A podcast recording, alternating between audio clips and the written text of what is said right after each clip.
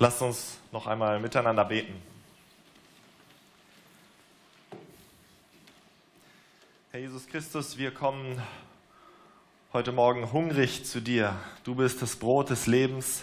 Du machst uns wirklich satt.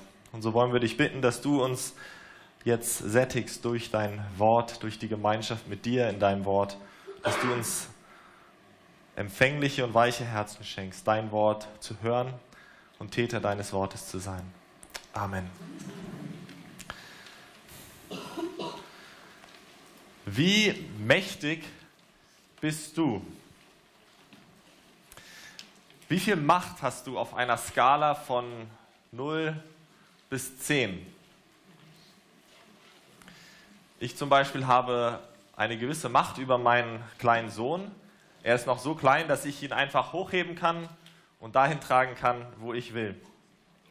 Oder noch versteht er nicht, wenn Mama und Papa sich unterhalten und gemeinsam den Plan schmieden, ihn bald ins Bett zu bringen. Wir haben eine gewisse Macht über ihn. Und wenn wir heute über das Thema Macht in unserer Predigtserie durch verschiedene Götzen nachdenken wollen, dann gehe ich von folgender Definition von diesem Wort Macht aus. Macht ist das Vermögen, das zu erreichen oder das zu bewirken, was du begehrst. Das zu bewirken oder das zu erreichen, was du begehrst. Und laut dieser Definition ist keiner von uns auf dieser Skala eine Null. Und ich hoffe, wir erkennen auch alle an, dass keiner von uns eine 10 ist. Keiner von uns hat gar keine Macht. Und keiner von uns hat absolute Macht. Wir alle aber haben Macht.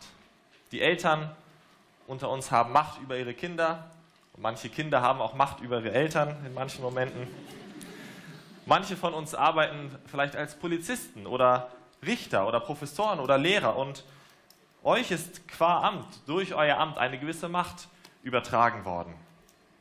Wir alle bedienen uns der Macht der Worte.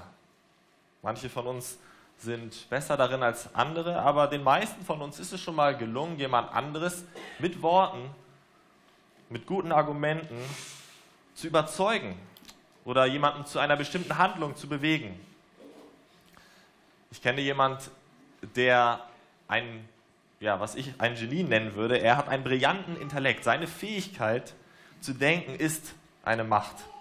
Er kann Dinge, er kann sich Dinge ganz einfach merken, er kann Sachverhalte präzise analysieren und er kann tiefe Wahrheiten gut erklären. Kurz gesagt, wir alle haben Fähigkeiten, die uns mächtig machen. Und auch unsere zwischenmenschlichen Beziehungen sind ganz selten völlig frei von Machtverhältnissen. Und der Grund dafür ist, dass Macht zum Menschsein in gewisser Weise dazugehört hat. Gott hat uns so geschaffen. Wir sind im Ebenbild des Allmächtigen geschaffen und wir spiegeln seine Eigenschaften in dieser Welt wieder. Deshalb haben auch wir Macht. Gott hat uns Macht gegeben, um sich selbst dadurch zu offenbaren, sich zu zeigen. Es gibt Väter in dieser Welt, die Macht haben, ihre Familien zu schützen und zu versorgen, damit wir dadurch den Gott kennenlernen, der eine beschützende Macht hat, den allmächtigen Gott erkennen. Gott hat uns aus dem Staub der Erde geschaffen und gibt uns den Auftrag und die Fähigkeit, diese Erde zu bebauen, diese Kreativität auch auszuleben, damit wir ihn in dieser Welt widerspiegeln. Also bevor wir darüber sprechen, dass Macht ein Götze sein kann, oder Macht zu haben, müssen wir anerkennen, dass Macht eine gute Gabe Gottes ist. Macht zu haben ist nicht per se etwas Schlechtes. Wir alle haben Macht und wir alle gebrauchen Macht. Aber ob Macht ein, ein Götze für dich ist, hängt nicht davon ab, wie viel Macht du hast, ob du jetzt sagst, wie jemand, den ich am Freitag gefragt habe, ich bin 0,5 auf dieser Skala oder ob du sagst, ich bin sieben auf dieser Skala, sondern wie du diese Macht einsetzt, die du letztlich von Gott bekommen hast. Das zeigt, ob diese Macht ein Götze für dich geworden ist. Wir können hier einen Vergleich zu dem Thema Geld ziehen, worüber wir vor ein paar Wochen schon gesprochen haben. Reich zu sein ist auch nicht das Problem. Die Bibel sagt, dass Habgier Götzendienst ist, eine falsche Einstellung zum Geld zu haben. Also wie kann Macht ein Götze für uns werden? Wenn wir Macht als das Vermögen definieren, das zu bekommen oder das zu bewirken, was wir begehren, dann zeigt, wie wir Macht einsetzen, was wir begehren, was wir am meisten begehren, woran wir unser Herz hängen. Und dann sind wir bei dem Thema Götzendienst. Denn das, was du am allermeisten begehrst, das, was dein allergrößter Schatz ist, das ist letztlich dein Gott. Es kann der wahre Gott sein oder es kann ein Götze sein. Und deshalb müssen wir uns immer wieder die Frage stellen, warum? Warum tue ich das, was ich tue? Mit welchem Ziel tue ich das, was ich tue? Wozu mache ich etwas? Was begehre ich letztlich durch diese Handlung? Woran hängt sich mein Herz?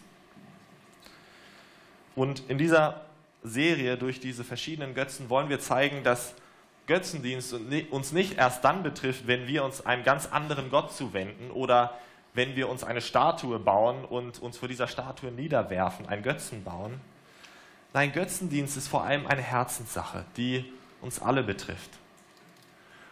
Ich finde es spannend, wie Jesus, wenn er die Gebote aus dem Alten Testament auslegt und erklärt und wirklich den Sinn dieser Gebote erklärt, er zeigt, dass es letztlich um unser Herz geht.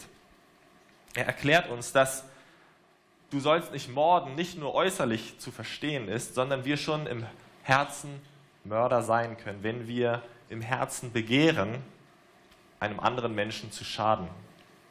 Oder Ehebruch ist nicht nur die äußerliche Handlung des Ehebruchs, sondern wir können Ehebruch begehen, wenn wir eine andere Frau in unserem Herzen begehren oder einen anderen Mann in unserem Herzen begehren. Und genauso können wir auch das erste und das zweite Gebot der zehn Gebote brechen.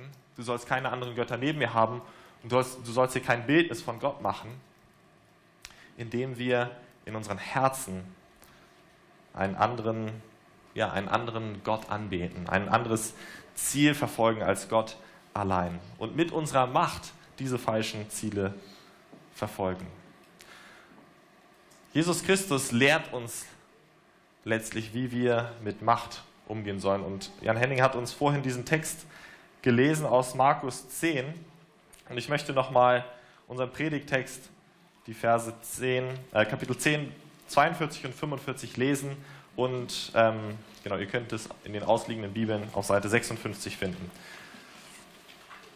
Also Jesus spricht hier dann zu seinen Jüngern und er sagt, ihr wisst, dass die als Herrscher gelten, halten ihre Völker nieder und ihre Mächtigen tun ihnen Gewalt an. Aber so ist es unter euch nicht, sondern wer groß sein will unter euch, der soll euer Diener sein. Und wer unter euch der Erste sein will, der soll aller Knecht sein. Denn auch der Menschensohn ist nicht gekommen, dass er sich dienen lasse, sondern dass er diene und sein Leben gebe als Lösegeld für viele.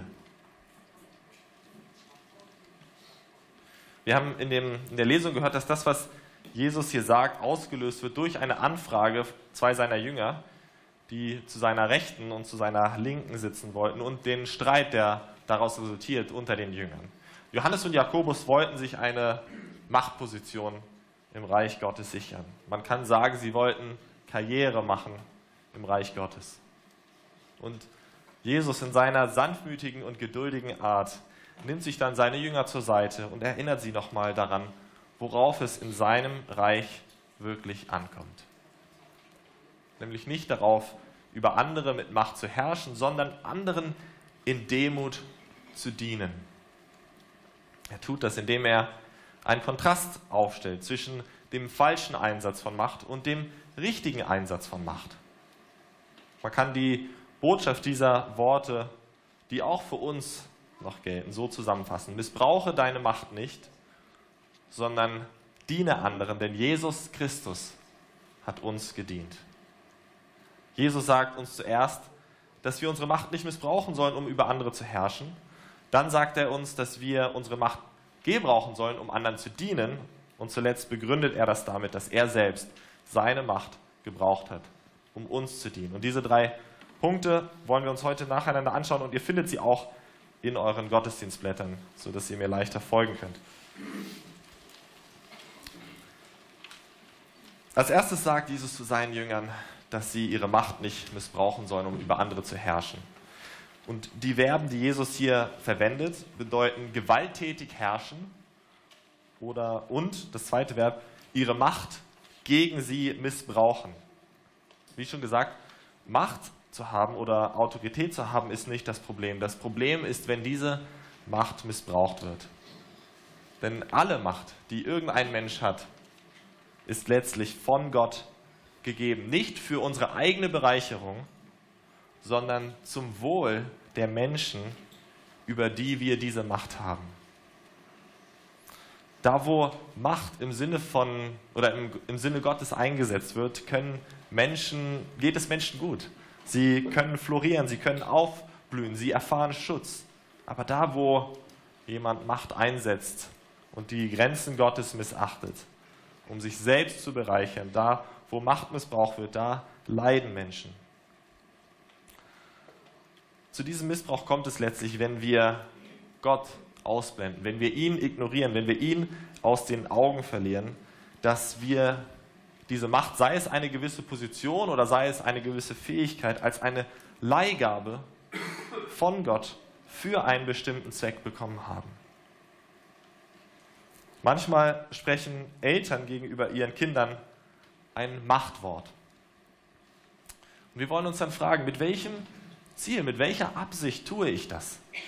Geht es mir darum, mein Kind einfach zum Schweigen zu bringen, damit ich endlich in Ruhe Fernsehen kann? Oder geht es mir darum, sie liebevoll mit Konsequenz zu erziehen, damit sie gute Grenzen kennenlernen?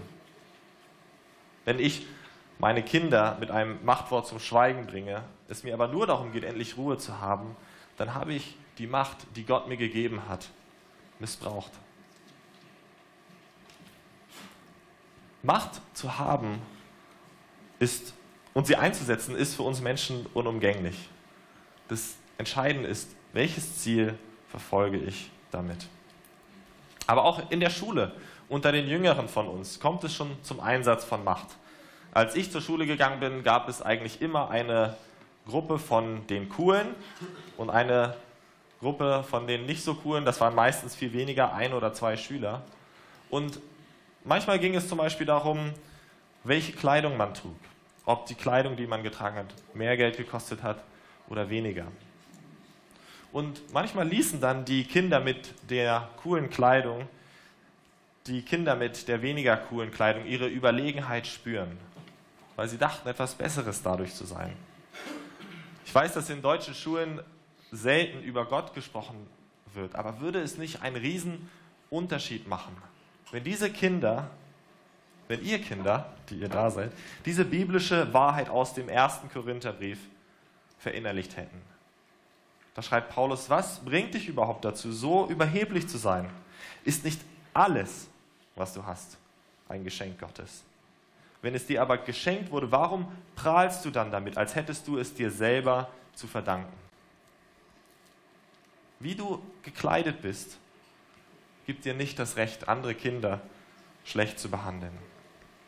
Wenn du schöne Kleidung haben darfst, dann vergiss nie, dass Gott sie dir geschenkt hat. Aber nicht, um dich über andere zu erheben, um stolz zu werden, um zu prahlen oder auf andere hinabzuschauen. Und ich sehe Jonathan, Jonathan würde uns jetzt erklären, dass genau deshalb in England man Schuluniformen trägt. Und wir können das letztlich auch auf uns anwenden, auf uns Erwachsene. Auch wir haben sogenannte Statussymbole, die für uns eine, ja, die uns eine gewisse Macht geben, die für uns dann auch eine Versuchung werden können, uns über andere Menschen zu erheben. Hast du vielleicht einen Universitätsabschluss? einen Doktortitel, einen gut bezahlten Job, ein schnelles Auto, einen beeindruckenden Lebenslauf, ein Haus in München, gut erzogene Kinder, was auch immer es sein kann. Vielleicht gibt dir tatsächlich irgendetwas einen Vorrang über andere. Aber dann danke Gott dafür und gebrauche es nicht, um dich in dieser Macht über andere zu erheben. Ein letztes Beispiel, wir alle kennen wahrscheinlich das Sprichwort, Wissen ist Macht. Und ich möchte dich fragen, hast du das Wissen, was du über eine andere Person hast, schon mal zu deinem eigenen Vorteil ausgenutzt? Vielleicht kennst du eine bestimmte Schwäche oder eine bestimmte Angst einer Person und schlägst Profit daraus. Ich verstehe nicht viel von Politik, aber mein Eindruck ist, dass die meisten oder manche Politiker genau diese Ängste gewisser Bevölkerungsgruppen ausnutzen, um sich selber Macht zu sichern, um sich Stimmen zu sichern. Und genau davor warnt uns Jesus, vor dieser Einstellung zur Macht, vor dieser Haltung. Und er sagt diese wichtigen Worte für uns, so sei es unter euch nicht. Vor kurzem hat mich ein befreundeter Pastor sehr beeindruckt, weil er mir erzählt hat, dass er gewisse Dinge von Gemeindemitgliedern gar nicht wissen möchte, dass er bewusst diese Dinge nicht wissen möchte. Und er hat mir dann erklärt, dass ihm dieses Wissen eine ungesunde Macht über diese Menschen geben würde. Diese Verse, die Jesus hier zu uns spricht, sind deshalb ganz besonders wichtig für die von uns, die geistliche Leitung über andere in der Gemeinde ausüben. Sei es die Pastoren, sei es die Ältesten, sei es als Hauskreisleiter oder in einer Beziehung, wo du einfach jemand bist, der ein geistliches Vorbild ist oder ein Mentor für jemanden ist. Denn wenn Jesus sagt, so sei es unter euch nicht, dann meint er damit die Gemeinschaft seiner Jünger, in der es wirklich anders sein soll als in der Welt. Und einer der hier anwesenden Jünger, Simon Petrus, der hat, diese, hat sich diese Lektion sehr zu Herzen genommen, dass er sie später an andere Gemeindeleiter weitergegeben hat im ersten Petrusbrief. Und er schreibt da in Kapitel 5 die Verse 2 bis 3. Das ist übrigens die einzige andere Stelle, wo dieses Wort über andere herrschen noch vorkommt und in der Parallelstelle im Matthäusevangelium. Aber hier kommt auch dieses Wort über andere herrschen vor. Und Petrus spricht hier zu anderen Leitern in der Gemeinde. Er sagt, weidet die Herde Gottes, die euch anbefohlen ist, und achtet auf sie nicht gezwungen, sondern freiwillig, wie es Gott gefällt. Nicht um schändlichen Gewinns willen, sondern von Herzensgrund. Nicht als solche, die über die Gemeinde herrschen, sondern als Vorbilder der Herde. Gerade die unter uns, die in der Gemeinde geistig leiden. Und ich weiß, das sind einige von uns. Nehmen wir uns diese Worte ganz besonders zu Herzen. Uns die Macht, die uns gegeben hast, nicht um schändlichen Gewinns willen einzusetzen, sondern so zu dienen, wie es Gott gefällt. Wenn Macht das Vermögen ist, etwas zu bewirken oder zu erreichen, was wir wollen, was wir begehren, dann kann es tatsächlich für uns eine Versuchung sein, mehr Macht zu bekommen, aufzusteigen, die Karriereleiter hochzuklettern, an die Spitze zu gelangen ja, Macht zu haben, kann tatsächlich ein Götze für uns sein. Und Jesus sagt uns, dass wir dieser Versuchung immer und immer wieder widerstehen müssen. Weil er uns hier sagt, diese Art zu handeln passt nicht zu seinen Jüngern. Er dreht den Spieß in gewisser Weise sogar um. Er sagt, wenn ihr wirklich an die Spitze kommen wollt, wenn ihr wirklich die Ersten sein wollt, wenn ihr groß sein wollt, dann lasst mich euch sagen, wie? Werdet zu Dienern. Der Reformator Calvin hat genau diese Verse so kommentiert. Er sagt, eure einzige Größe, Auszeichnung und Würde sei die Unterordnung unter eure Brüder. Das soll euer Vorrang sein, dass ihr allen dient. Jesus sagt, wir sollen nicht unseren Machtbereich maximieren, sondern unseren Dienst an anderen maximieren. Wahre Größe zeigt sich in der Bereitschaft, anderen zu dienen. Und das ist der zweite Punkt, den wir ab Vers 43b und Vers 44 sehen. Gebrauche deine Macht, um anderen zu dienen. Und ich bin mir sicher, dass wir das schon so oft gehört haben. Vielleicht so oft, dass ja, uns es passieren kann, dass wir nicht mehr empfänglich sind für diese Aufforderung von Jesus, einander zu dienen. Wir haben es sogar in unserer Gemeindevision manifestiert, dass wir uns das wirklich vorgenommen haben, einander zu dienen. Und es kann uns deshalb so leicht passieren, wenn wir Gottes Wort gut kennen, die Aufforderung Jesu gut kennen, dass unser Herz hart wird gegenüber Gottes Wort. Und deshalb sollten wir immer wieder, vielleicht in diesem Moment sogar, Gott bitten, dass er uns ein weiches Herz gibt, wenn er zu uns spricht. Das Erste, was wir hier in diesen Versen sehen, ist, dass dieses Thema, anderen zu dienen, für Jesus kein Randthema ist. Anderen zu dienen gehört zum Kern unserer Nachfolge. Man kann Jesus nicht nachfolgen, ohne anderen Menschen zu dienen. Dass ihm dieses Thema wichtig war, sehen wir überall in den Evangelien, aber ganz besonders darin, dass er genau dieselben oder fast dieselben Worte wortwörtlich schon einmal seinen Jüngern gesagt hat, nämlich ein Kapitel vorher, in Kapitel 9, ab Vers 35. Und schlagt es gerne kurz mit mir auf, eine Seite zurückblättern. Und auch da ging es wieder um einen Streit unter den Jüngern, wer der Größte sei. Und Jesus sagt da, wenn jemand will der Erste sein, der soll der Letzte sein von allen und aller Diener. Und er nahm ein Kind, stellte es mitten unter sie und herzte es und sprach zu ihnen, wer ein solches Kind in meinem Namen aufnimmt, der nimmt mich auf. Und wer mich aufnimmt, der nimmt nicht mich auf, sondern den, der mich gesandt hat. In diesen Worten Jesu wird, es, wird deutlich, worum es beim Dienen geht.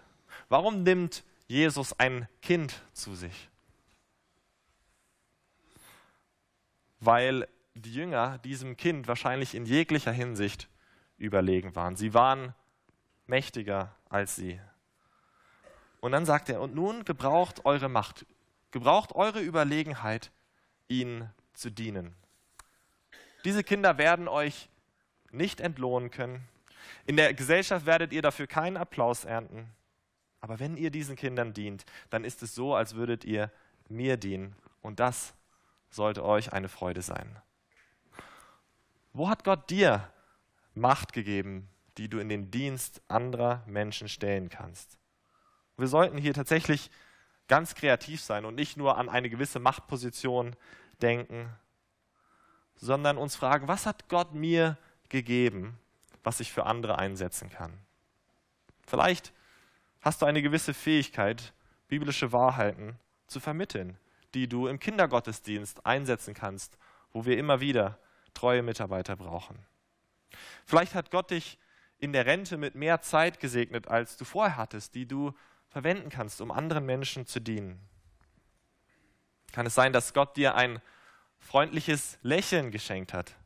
Dann setze es ein, um neue Menschen in der Gemeinde willkommen zu heißen. Es macht einen Riesenunterschied, wenn man freundlich begrüßt wird, wenn man das allererste Mal in der Gemeinde ist.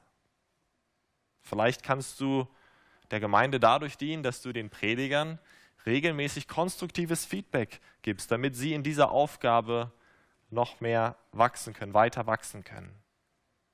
Oder vielleicht hast du ein Wohnzimmer, in das du Menschen einladen kannst, um ihnen dadurch einen schönen Abend mit anderen Geschwistern oder anderen Gästen ähm, ja, schenken kannst und ihnen so dienen kannst.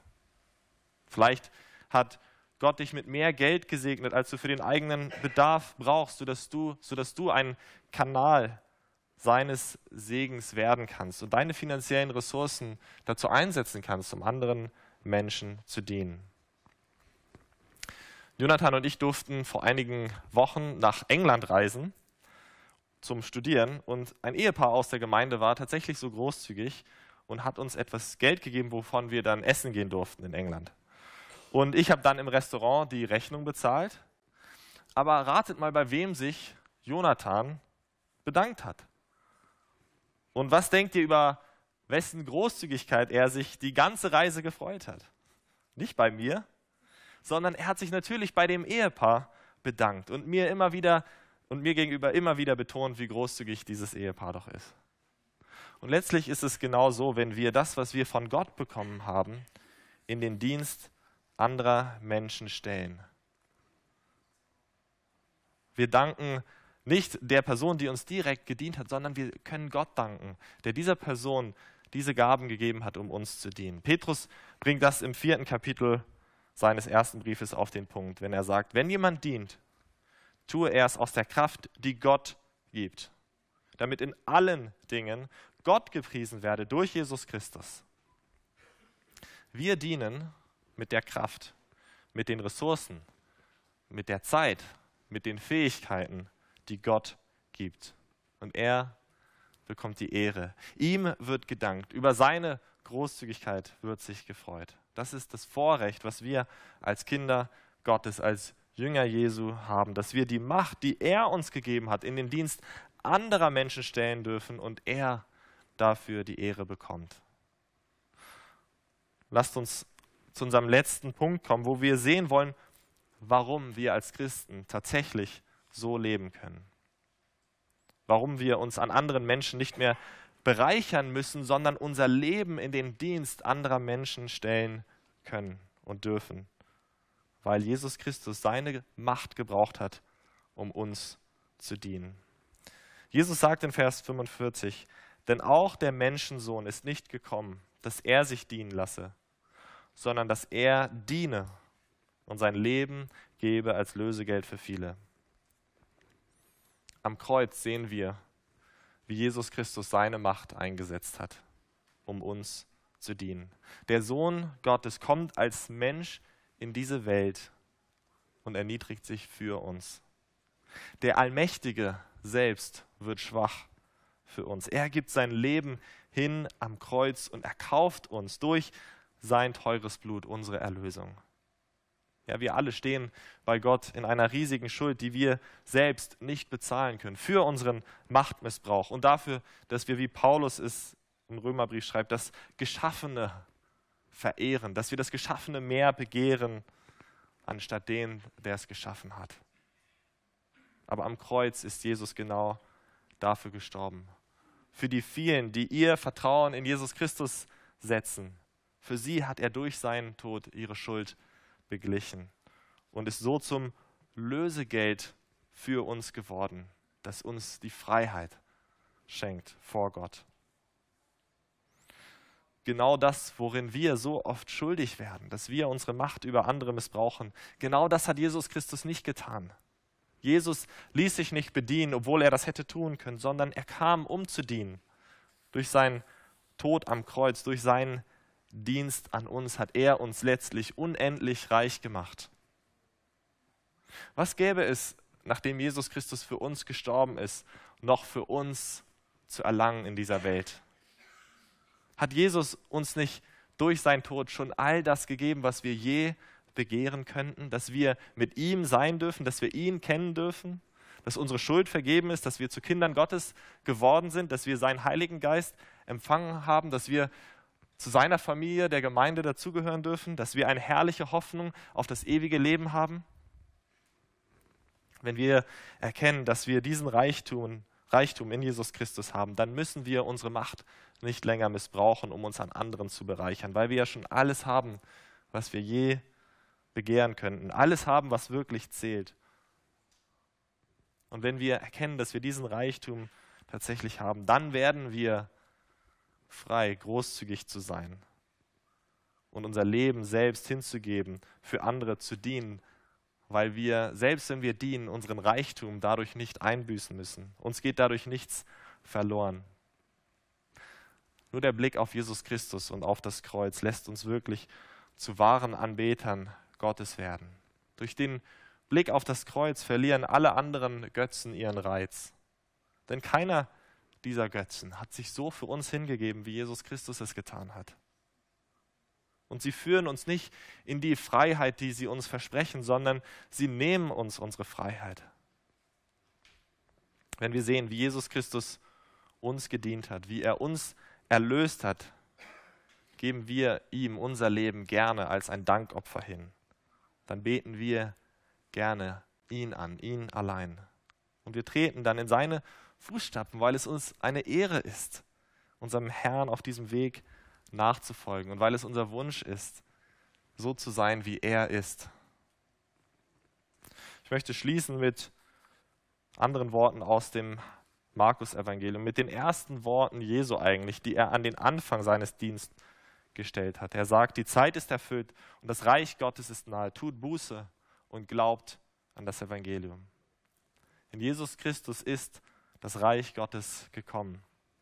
Und du kannst jetzt schon als ein Bürger dieses Reiches leben, als ein Diener des Königs und anderer Menschen, indem du immer mehr deine Machtansprüche auf dein eigenes Leben aufgibst, indem du deine Macht nicht missbrauchst, sondern anderen stattdessen dienst. Das ist es letztlich, Buße zu tun, sich abzuwenden von unseren früheren Wegen und lernen, in Jesu Christi Fußstapfen zu wandeln. Und indem du immer wieder diese frohe Botschaft, das Evangelium hörst und glaubst und dir zu Herzen nimmst, dass Jesus Christus dir gedient hat am Kreuz. Buße und Glaube, das ist der Weg eines Dieners, der erkannt hat, dass der König ihm gedient hat. Lasst uns beten.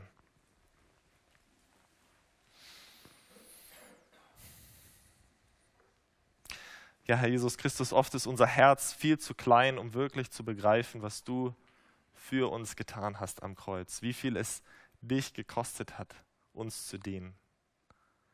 Dass du tatsächlich in diese Welt gekommen bist als der Allmächtige und Knechtsgestalt angenommen hast, um uns so reich zu beschenken, um uns frei zu kaufen, dass wir wieder für dich leben können, dass wir wieder den Schöpfer, den Allmächtigen anbeten können und uns nicht anderen Dingen zuwenden, die uns sowieso keine Zufriedenheit schenken können.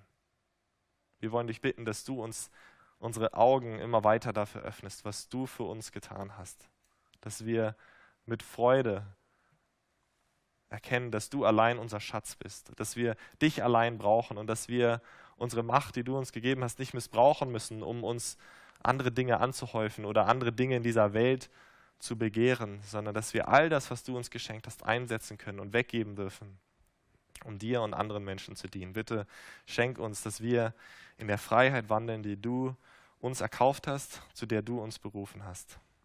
Amen.